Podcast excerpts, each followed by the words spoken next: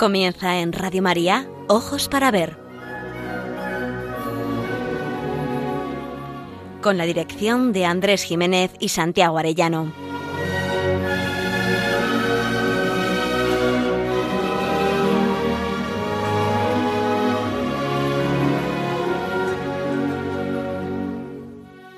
Buenos días. Les saludamos en esta nueva edición de Ojos para Ver que emitimos una vez más desde Pamplona para Radio María el primer y tercer martes de cada mes. Un programa realizado por Santiago Arellano y Andrés Jiménez y bajo el control técnico de nuestro querido amigo Miguel Ángel Irigaray. Nos dirigimos a todos ustedes con un deseo principal, aprender a mirar para aprender a vivir.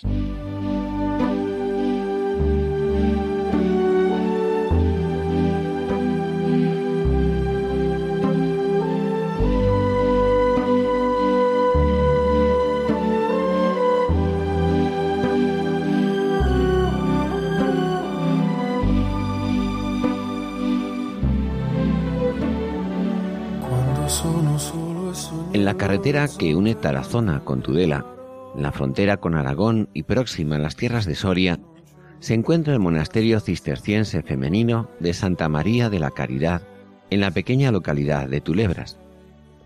Aunque las fechas de su fundación son imprecisas, sí que se le considera el primero femenino, al menos en España, y no solo en el viejo reino de Navarra.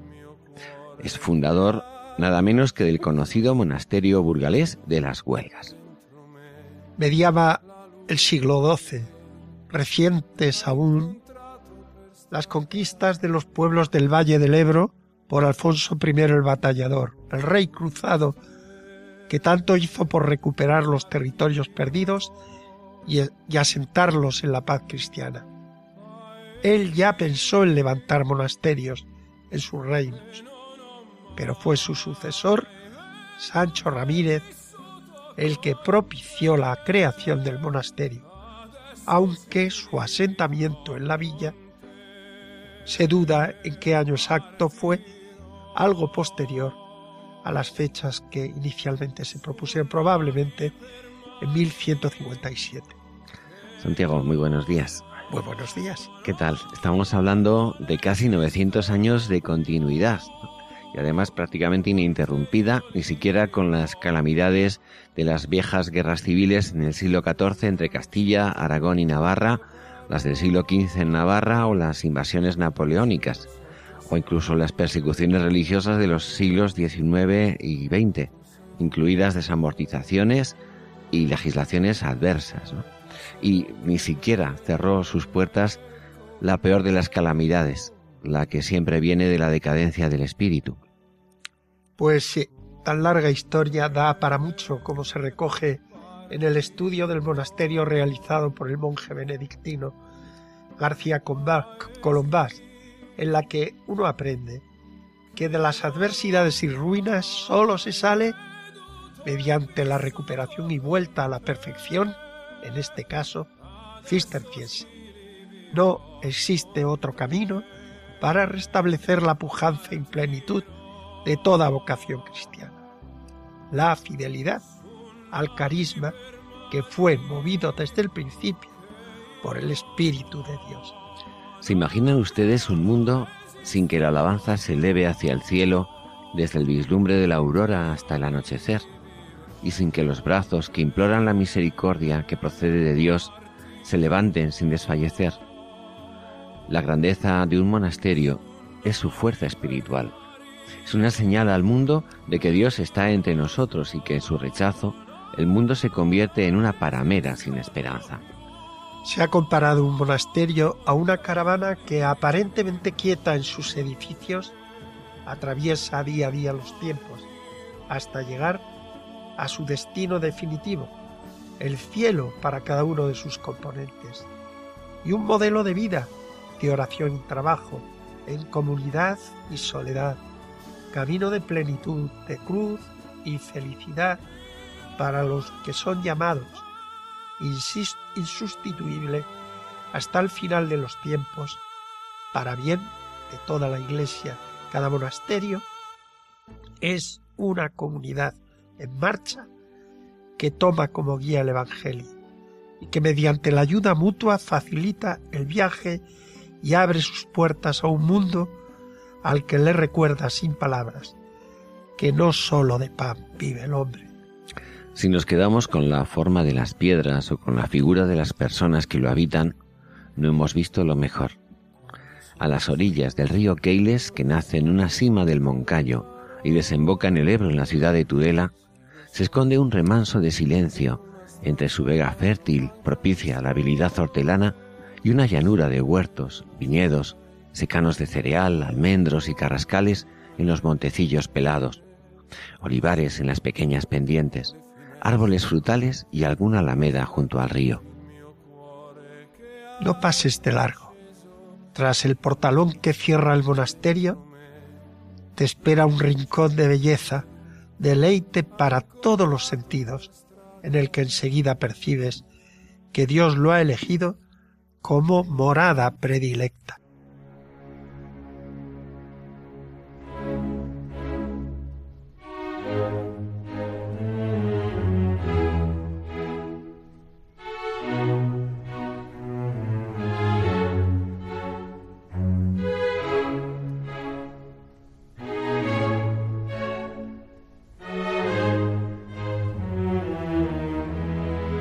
Para ver, el don de la belleza. Andrés Jiménez, Santiago Arellano.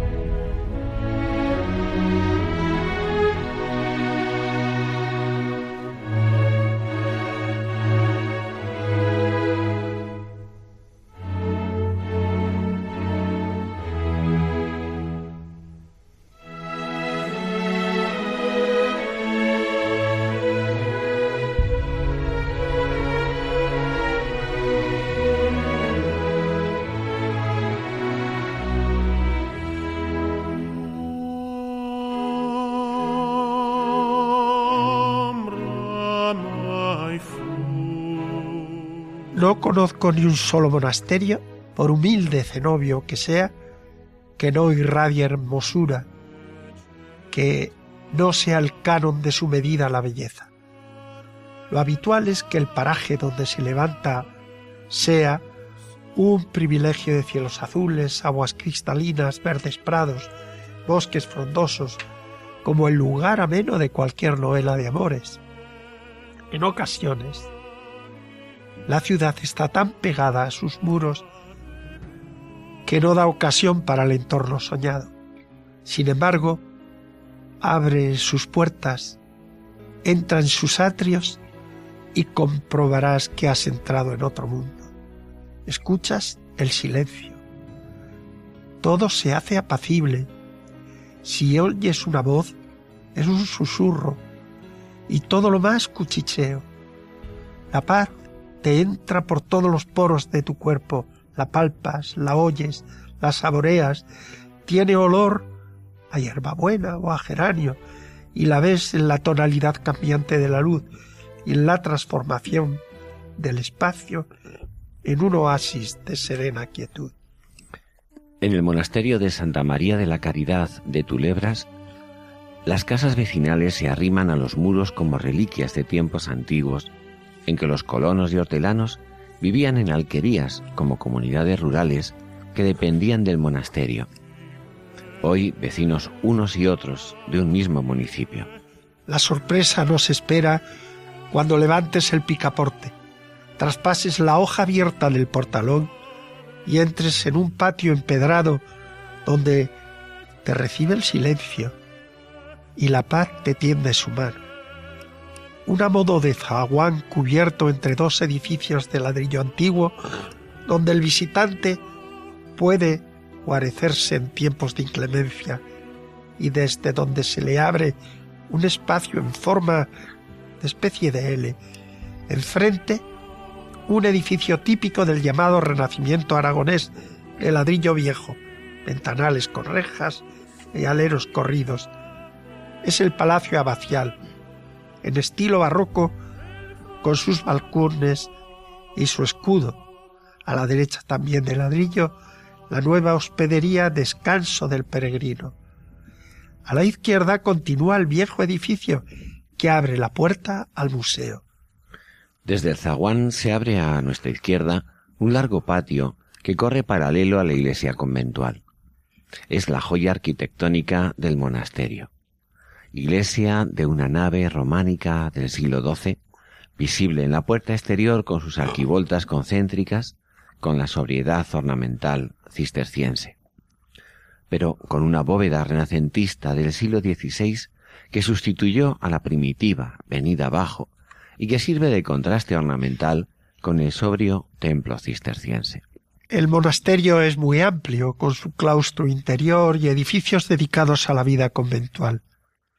No así la iglesia, desde siempre compartida por los vecinos y por los pueblos próximos, a cuya Virgen le tienen gran devoción y le atribuyen numerosos milagros y favores. Una capillita anexa, a la altura del altar, permite mantener aisladas a las monjas y asistir al pueblo a las Eucaristías y al rezo de las horas.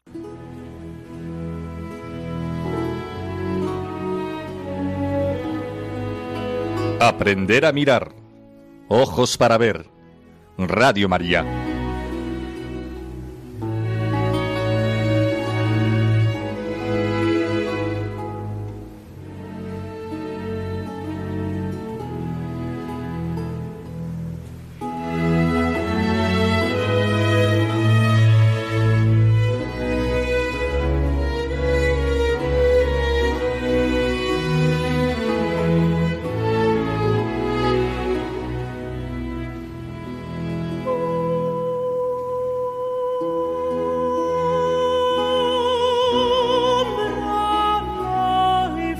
Cuando uno visita las ruinas de un viejo monasterio, puede inundarse de un sentimiento de nostalgia, de añorar aquel tiempo en que gozó de su esplendor.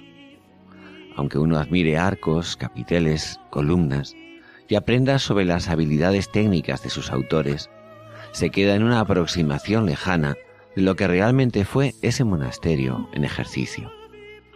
Por sorprendentes que nos resulten los huesos de un dinosaurio, reconstruidos y expuestos en un museo de la ciencia, nunca será semejante a contemplar un animal vivo y vigoroso en el esplendor de su vitalidad en medio de su hábitat. Al acercarte al monasterio de Nuestra Señora de la Caridad, percibes que toda la belleza que contemplas en el espacio se convierte en escenario digno de la grandeza de todo un Dios. Corta sería la mirada de quien creyera que es como una mansión terrenal para comodidad y señorío de los que allí habitan. Todo, absolutamente todo, está cuidadosamente dispuesto para mayor gloria de Dios, alabanza y servicio de Dios. Lo mismo el cuidado impoluto de los patios, el ritmo medido del tiempo para distribuir el trabajo y la oración, los muebles del tiempo, los objetos decorativos austeros o suntuosos, el simbolismo de la nave románica, con su penumbra buscada y la luz blanca que baja de la techumbre gótico tardía del primer renacimiento español, exactamente igual que los colores y bordados de la casulla del celebrante. Todo contribuye a una exaltación espiritual, hecho vida por la presencia consagrada de una comunidad de personas entregadas a cantar al Señor con la mayor perfección humana posible. Es en la liturgia celebrada en la comunidad, es en el rezo de las horas canónicas, el momento en que toda la belleza plural, diversa, acumulada por los siglos, alcanza sentido y el grado máximo de su magnificencia. Sean los restos del primer monasterio sean los más ornamentales del Renacimiento o el solemne y aristocrático palacio del barroco navarro aragonés. Todo se transfigura al oírse en el monasterio el rezo de las horas y hasta los fúnebres cipreses se yerguen hacia el cielo con una exaltación de esperanza. Es en este tiempo pascual en la plenitud de la Iglesia por la celebración gozosa de la resurrección de Cristo, cuando todo el monasterio exulta en cada uno de sus elementos materiales que construyen la armonía y dan unidad a la complejidad material de este monasterio. Si sólo ves muros, te quedas en la ornamentación, en la osamenta, en el exterior del dinosaurio. Un monasterio en activo es de una belleza indescriptible es una experiencia que te acerca a vislumbrar el gozo definitivo que esperamos.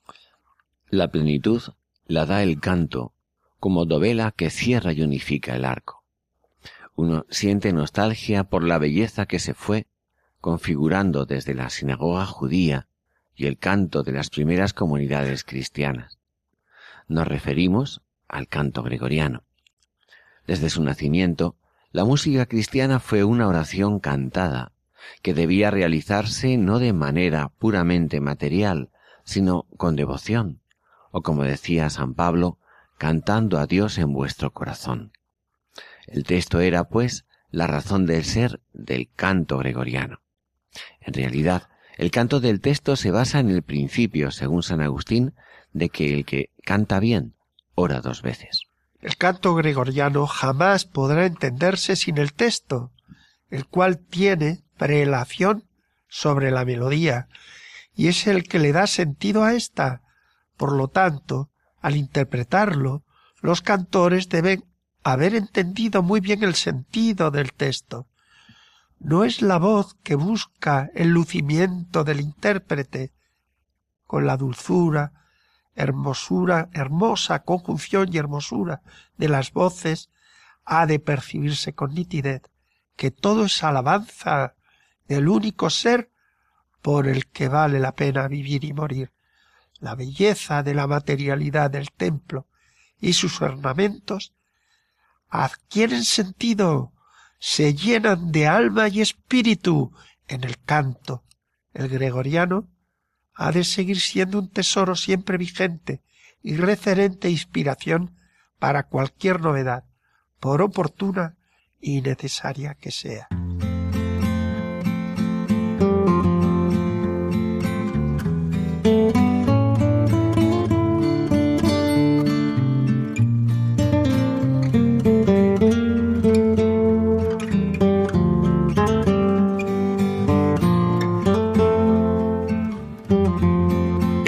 Para ver, momento para la pintura.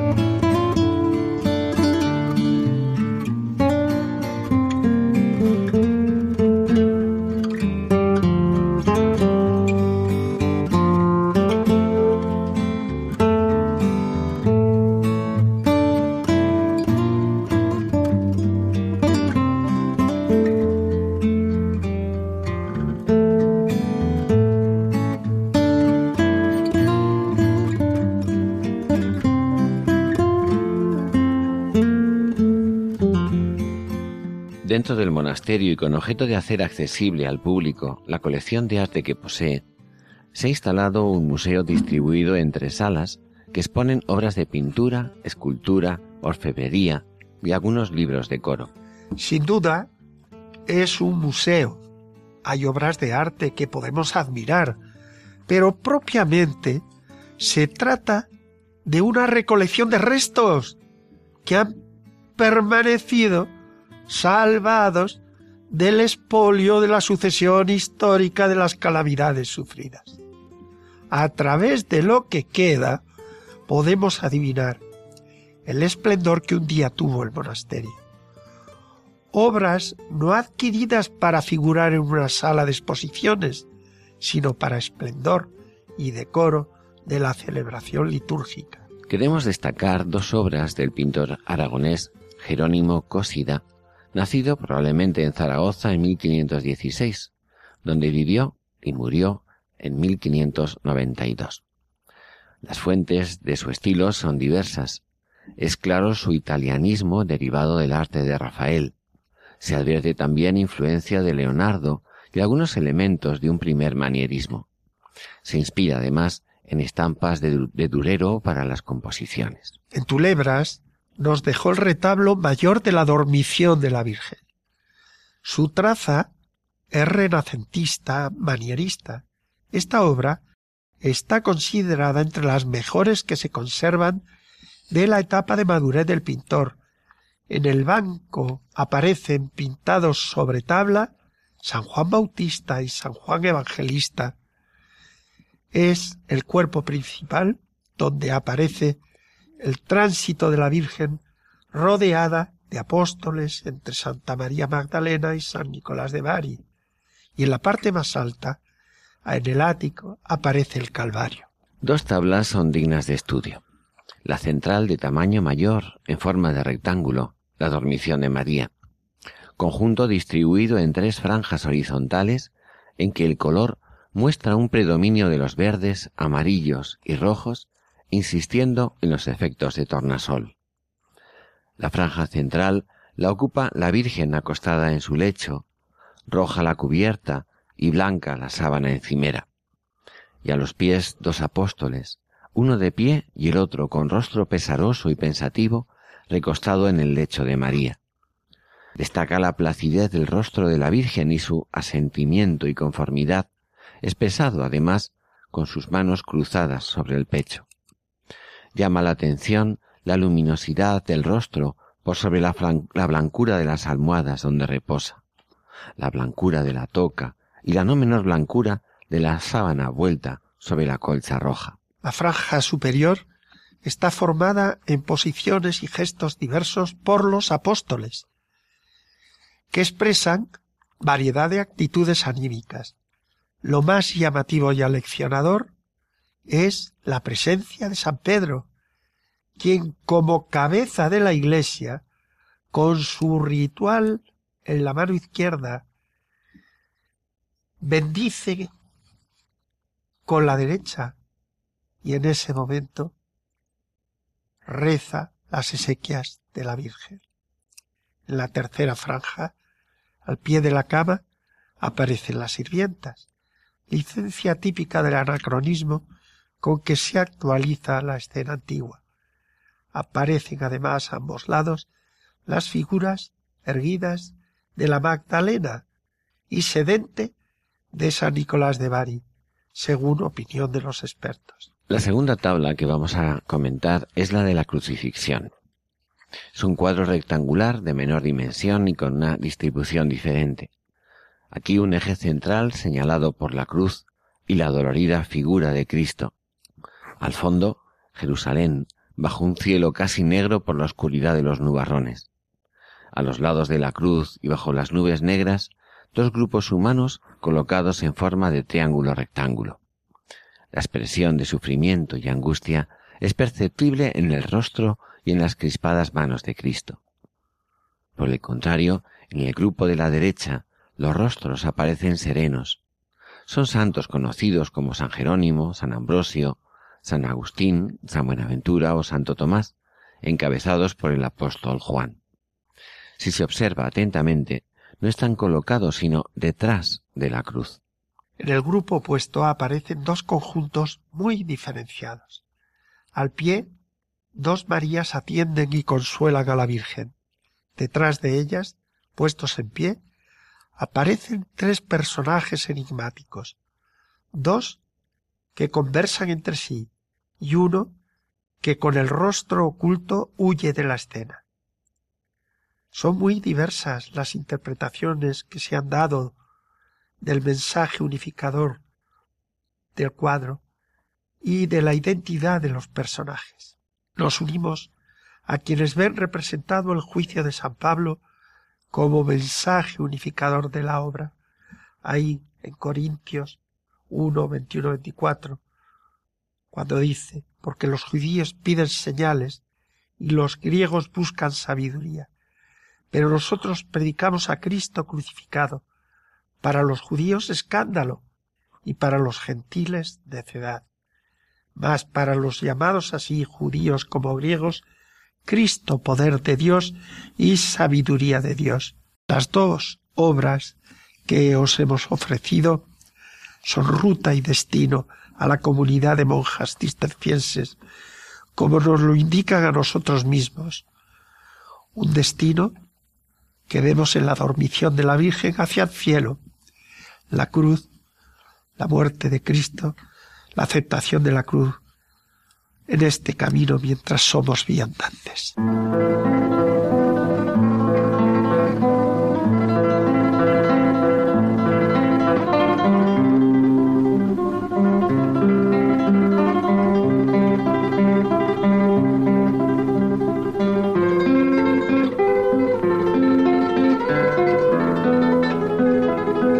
Momento para la poesía.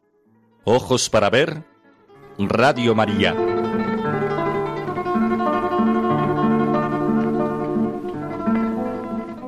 Para recitar, para meditar en cualquier espacio de este bellísimo y recogido monasterio cisterciense de Tulebras, os hemos seleccionado el poema 97, titulado Dime dónde volver los ojos en esta noche larga de la poeta cubana Dulce María Loinaz. Dulce María nació en La Habana en 1902 y murió también en esta misma ciudad el año 1997. Recibió en 1992 el premio Cervantes. No nos atrevemos a afirmar que toda su obra es por su temática católica, pero sí que suscribimos el título que Melba Aciano Gómez puso a su tesis de graduación, El alma cristiana de Dulce María Loinaz, un regalo para la fe de hoy. Sabe y habla desde su fe, Dulce María, y aborda las inquietudes desde su refinada sensibilidad femenina para encontrarles respuesta. Su pluma expresa vivencialmente lo que ocurre en su interior sin ocultar su mirada cristiana. Aunque en todos sus libros aparecen poemas inolvidables, la mejor de sus obras, como lo confesó la propia autora, es Poemas sin nombre. De él, decía, es una forma de poesía escueta, condensada, desprovista de todo adorno, incluso metro y rima. Y lo prefiero, confesaba, por eso mismo, porque ha logrado ser lo que es sin apoyarse en nada. Es un libro que se hizo a sí mismo. La verdad humana que escuchamos pone voz emocionada y límpida a nuestras inquietudes, temores y esperanzas, certidumbres e incertidumbres. Dice Dulce María, en palabras que se reprodujeron en el discurso que se pronunció en la Universidad de Alcalá de Henares, al entregarle el premio Cervantes en 1992. Poeta como ha expresado nuestra autora repetidamente, no es sólo quien ve más allá del mundo circundante y más adentro en el mundo interior, sino quien sabe hacer ver a los demás lo que ha visto. Y esa cualidad de los grandes creadores es otro de los méritos de Dulce María Loinad. Esto es la poesía, ni más ni menos. Un poeta es alguien que ve más allá en el mundo circundante y más adentro en el mundo interior.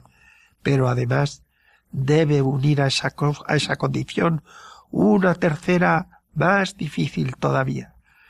Hacer ver a los otros lo que ella o él ve. Veamos el poema. Habla sin duda la mujer culta que conoce perfectamente los secretos de la gaya ciencia del arte de componer impecablemente versos y estrofas. No olvidemos que su etapa inicial entronca con el modernismo literario. Pero bien sabe ella que por debajo de la forma tiene que correr el agua misteriosa del espíritu, lo que Antonio Machado llamaba el hilo que el recuerdo anuda al corazón, el ancla en su ribera, o estas memorias no son alma. Es el ritmo interior que da unidad y verdad a cada uno de estos poemas, aunque a una mirada superficial le pueden parecer prosa. Son poesía lírica, ya lo creo, y de muchos quilates.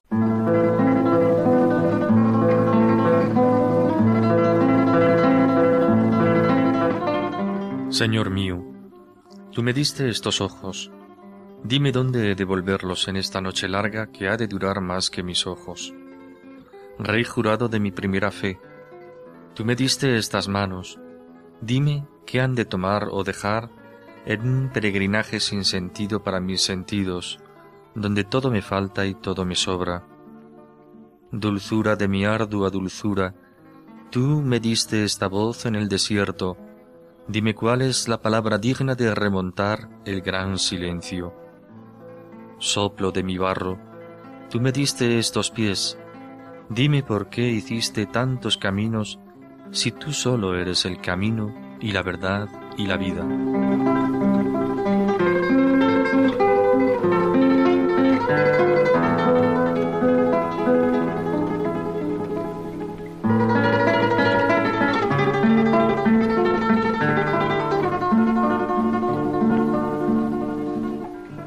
El poema, como ven, es una oración, un monólogo que Dulce María dirige a, su Señor, un especial encuentro interior en que le plantea a Dios una serie de cuestiones existenciales e incluso filosóficas de gran actualidad.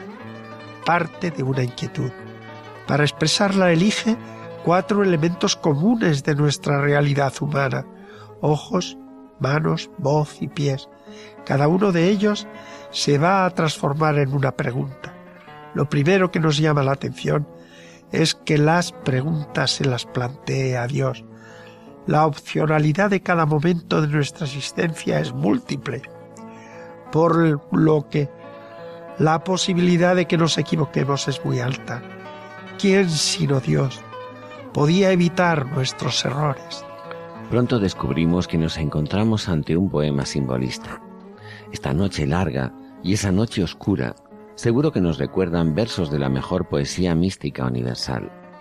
¿Qué podrán ver nuestros ojos hechos para la luz en medio de esa noche cerrada y larga más que nuestra existencia. Solo Él puede orientar nuestros ojos velados para acertar en lo que es necesario contemplar. El segundo elemento no es menos desconcertante. Se dirige a Dios como a Rey, al que se le juró fidelidad en los inicios del camino de la fe. Las manos tienen que coger, para eso se hicieron, pero que han de coger en un mundo regido por los sentidos mientras vamos peregrinando, sin sentido para mis sentidos, donde todo me falta y todo me sobra. Y el eco del anhelo agustiniano parece escucharse una vez. Inquieto está mi corazón. En el tercer versículo aparece la voz y con ella la palabra. No nos sitúa en medio de la ciudad donde la palabra nos exige encuentro y comunicación. Dulce María nos sitúa en otra perspectiva de la palabra. Nos encontramos en medio del desierto. Una clave nos da la invocación inicial. Dios es la dulzura, pero de mi espinosa dulzura. En medio del desierto. ¿Qué sentido puede tener la palabra? ¿Qué le pide a Dios que tenga la palabra? nada menos que la de remontar el silencio. Todo el poema está inmerso en la corriente del existencialismo. Oscuridad, mundo sin sentido, desierto y silencio. En aquellos años se hablaba del absurdo, del silencio de Dios y hasta de la muerte de Dios. ¿Qué otra cosa podía pedirle a Dios para un mundo arduo, espinoso y desabrido, que le otorgase una palabra contagiada de su dulzura que fuera capaz de remontar el vuelo de todo silencio en medio de cualquier desierto existencial. Le pide que la palabra de su poesía ilumine la desolación de los hombres. El cuarto versículo convierte en pregunta a los pies. No la plantea directamente, pero nos resuena en cada palabra escrita. ¿A dónde deben dirigirse nuestros pies? En la estructura paralelística en que está organizado el poema, nos sorprende la invocación o alabanza que le dedica en esta ocasión a Dios. Soplo de mi barro. Nada menos que se remonta al Génesis. Dios es el soplo de nuestro barro, el que dio vida a nuestra materia inerte, el que nos da a cada ser humano el espíritu de nuestra individualidad y de nuestra inmortalidad. Ante este Dios creador surge una pregunta acusadora. ¿Por qué tantos caminos si solo uno es el apropiado? En el fondo le está preguntando a Dios, ¿para qué la libertad?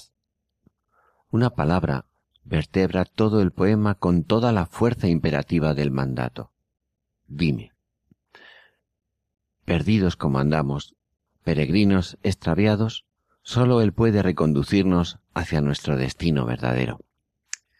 No es fácil el poema, pero sigue siendo de una actualidad acuciante.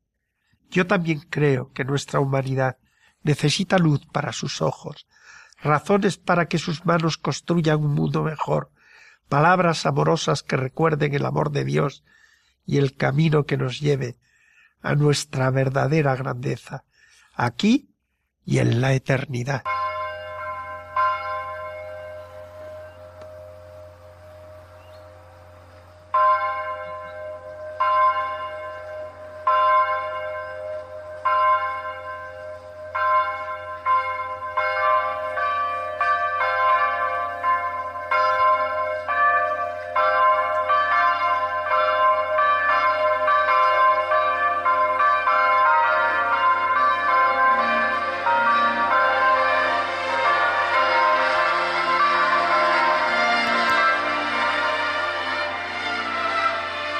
El camino de las artes. Ojos para ver.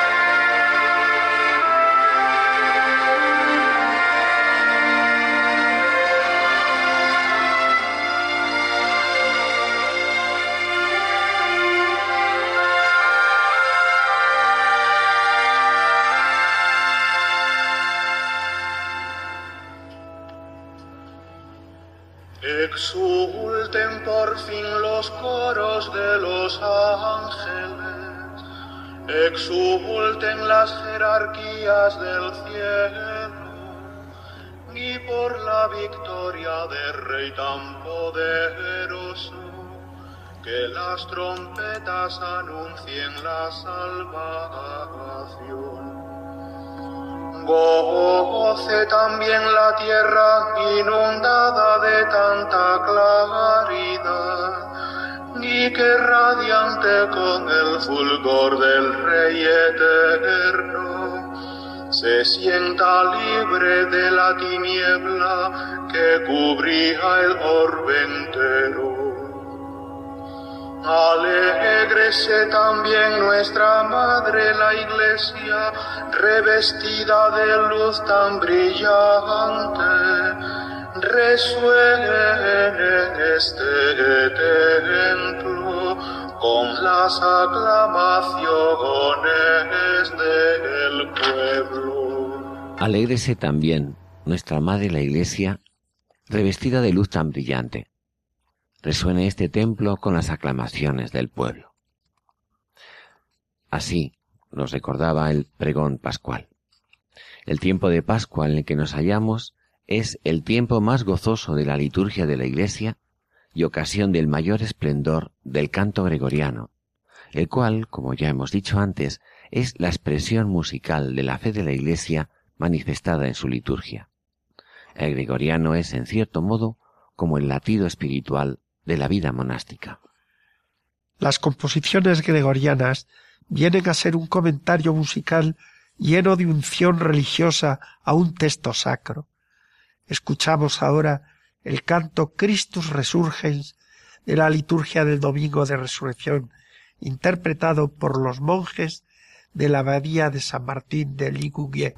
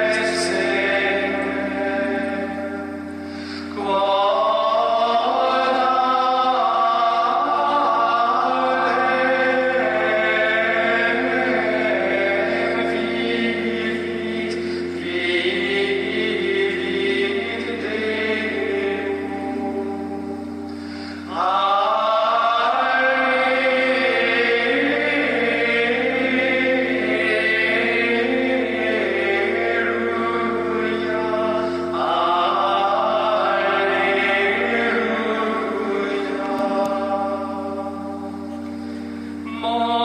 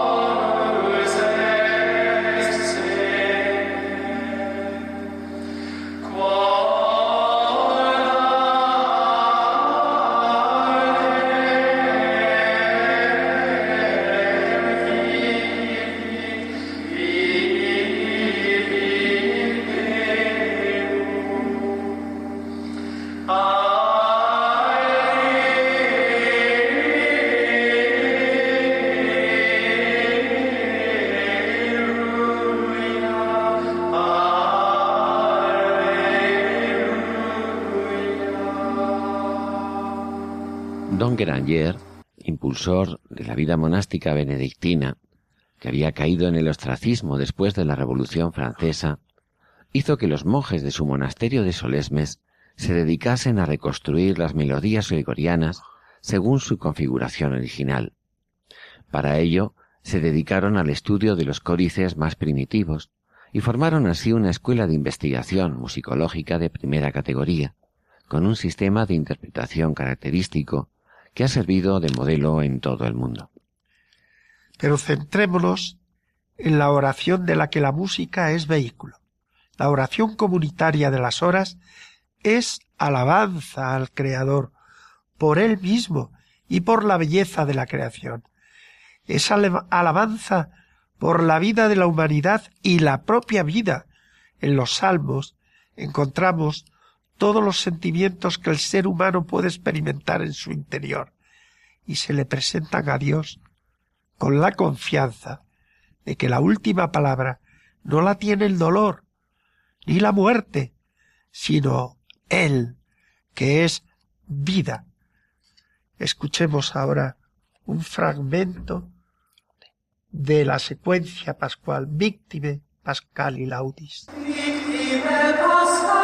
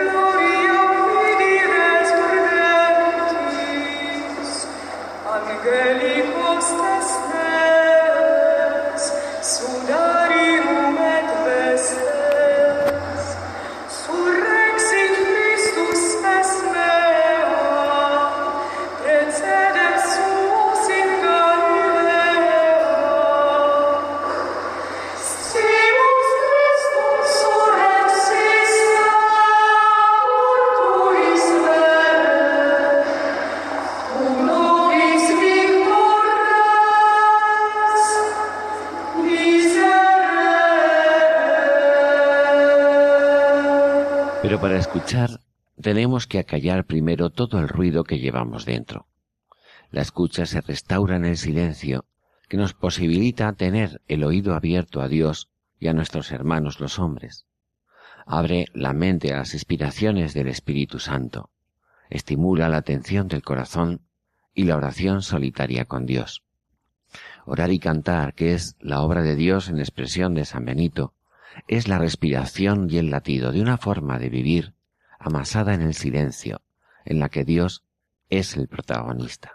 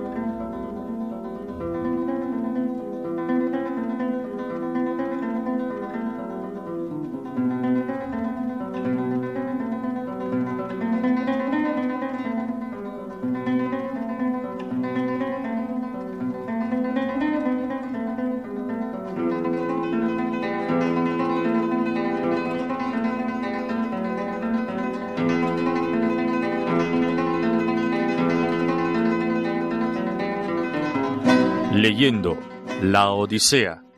Ojos para ver Radio María.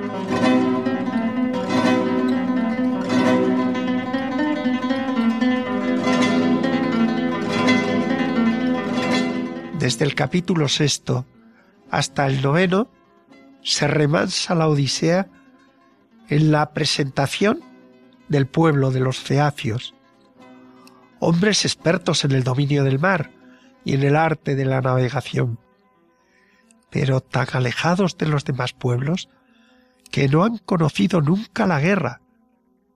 Hombres que tienen a gala la hospitalidad y el saber competir en los juegos y deportes que se confrontaban en las Olimpiadas.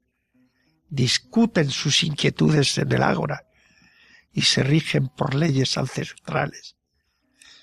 Aficionados a la mesa, y al buen vino mientras escuchan las viejas historias cantadas por aedos de hermosas voces o danzan en canciones y practican bailes extraordinarios.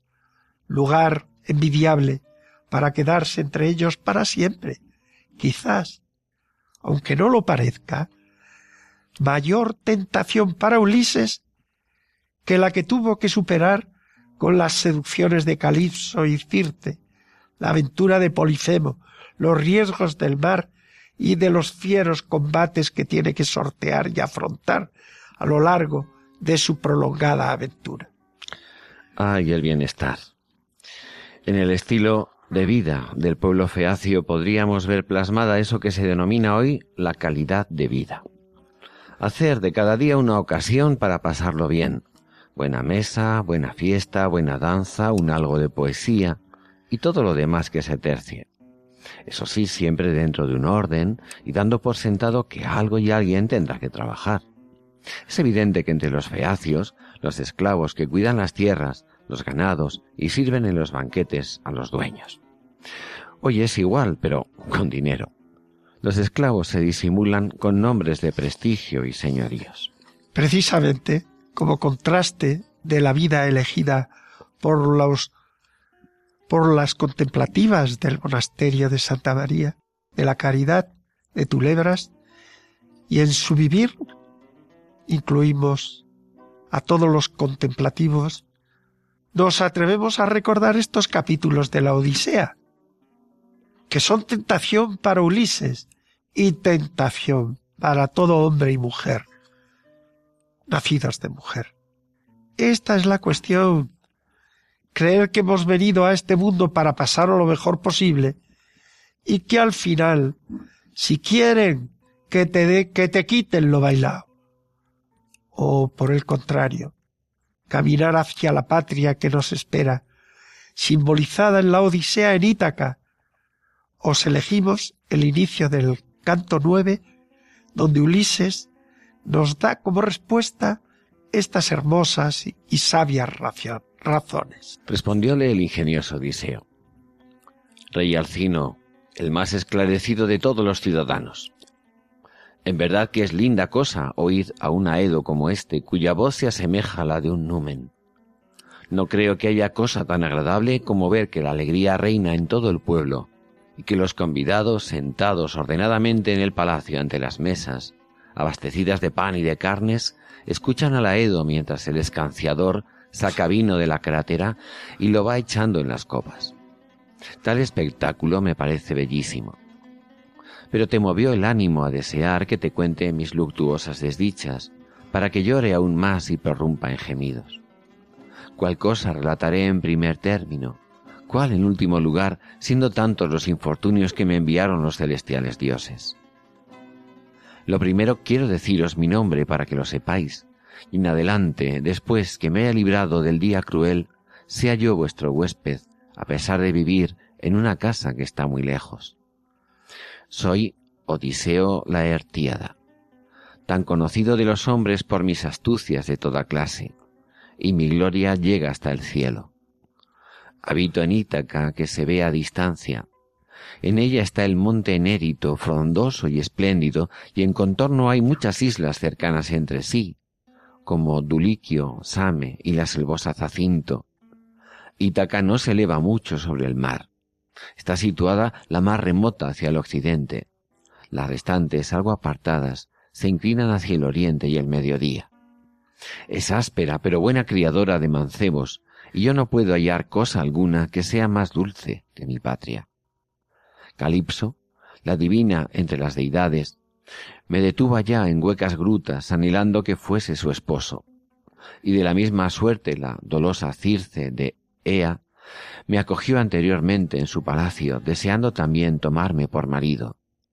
Ni aquella ni ésta consiguieron influir con visión a mi ánimo. No hay cosa más dulce que la patria y los padres, aunque se habite en una casa opulenta, pero lejana, en país extraño, apartada de aquellos.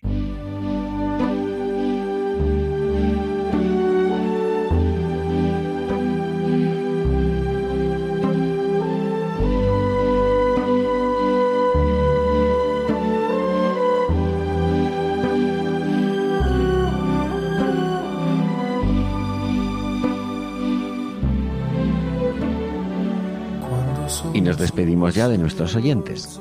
Esperamos que el programa haya sido de su agrado y le recordamos que el contenido del mismo, tanto en su formato gráfico como sonoro, puede encontrarse en la dirección electrónica www.labellezaquesalva.es. Y con ello, pues nos despedimos de ustedes.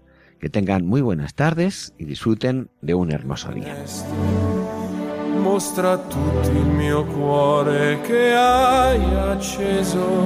chiudi dentro me la luce che hai incontrato per strada.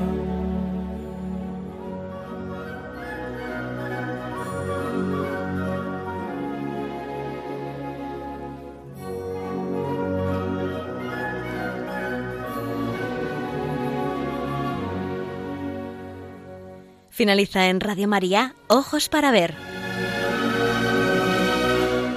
Un programa dirigido por Andrés Jiménez y Santiago Arellano.